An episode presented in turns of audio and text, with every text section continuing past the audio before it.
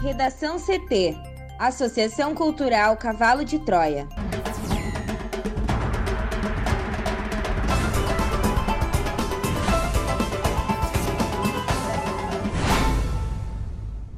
Olá, eu sou Amanda Hammermiller. E eu sou Thaís Uchoa. Este é o Redação CT, da Associação Cultural Cavalo de Troia.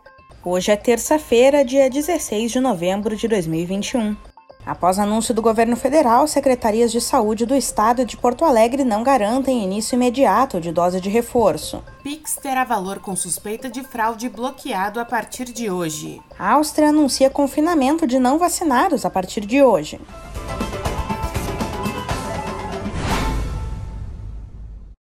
Mesmo que o Ministério da Saúde tenha anunciado a ampliação da dose de reforço da vacina contra a Covid-19 a toda a população acima dos 18 anos, a medida não valerá de forma imediata.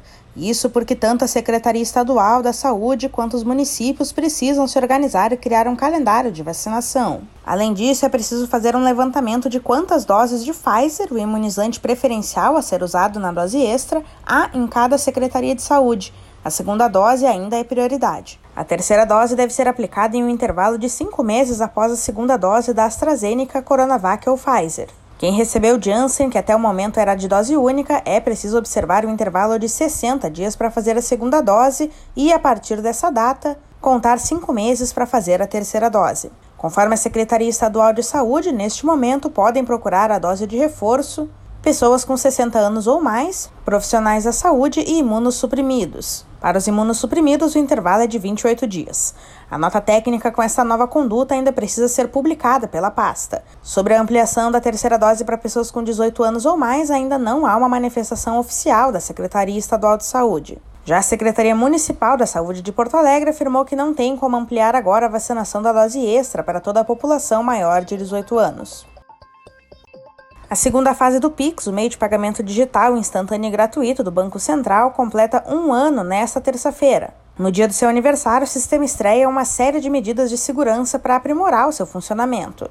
Entre elas estão o bloqueio preventivo de até 72 horas dos recursos pelos bancos, em caso de suspeita de fraude e notificações obrigatórias de transações rejeitadas. Desde o dia 4 de outubro começou a valer o limite de mil reais nas transferências noturnas entre 20 horas e 6 horas da manhã, o limite de transferências noturnas pode ser alterado a pedido do cliente, formalizado nos canais de atendimento eletrônicos, porém a instituição deverá estabelecer prazo mínimo de 24 horas para a efetivação do aumento. As medidas visam a prevenção de fraudes e sequestro relâmpago.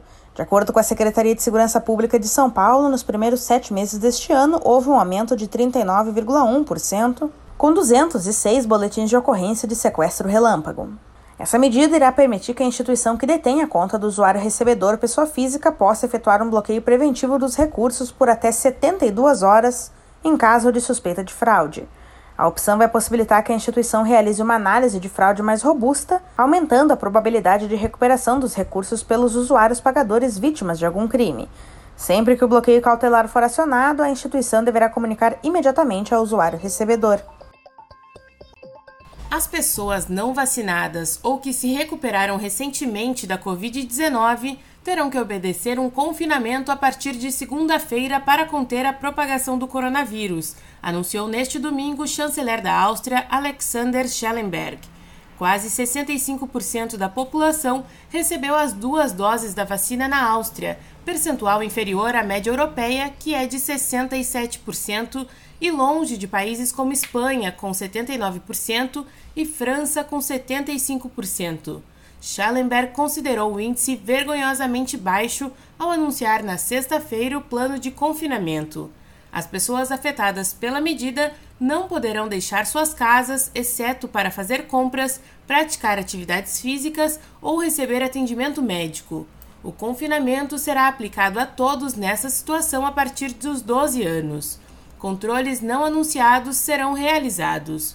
O governo avaliará resultados das restrições em um prazo de 10 dias, informou o ministro da Saúde, Wolfgang Maxstein, que pediu aos hesitantes que aceitem a vacina o mais rápido possível. A medida deve ser aprovada pelo parlamento durante a tarde, o que a priori é uma simples formalidade. No sábado, a Áustria registrou mais de 13 mil novos casos de Covid-19 em um país com mais de 9,8 milhões de habitantes, o maior número de contágios desde o início da pandemia. Este foi o Redação CT, que é publicado de segunda a sexta, no início da tarde. Para não perder nenhuma edição, siga o podcast no seu aplicativo favorito ou acesse arroba AC Cavalo de Troia no Instagram e inscreva-se para receber no WhatsApp ou no Telegram. Uma ótima terça-feira!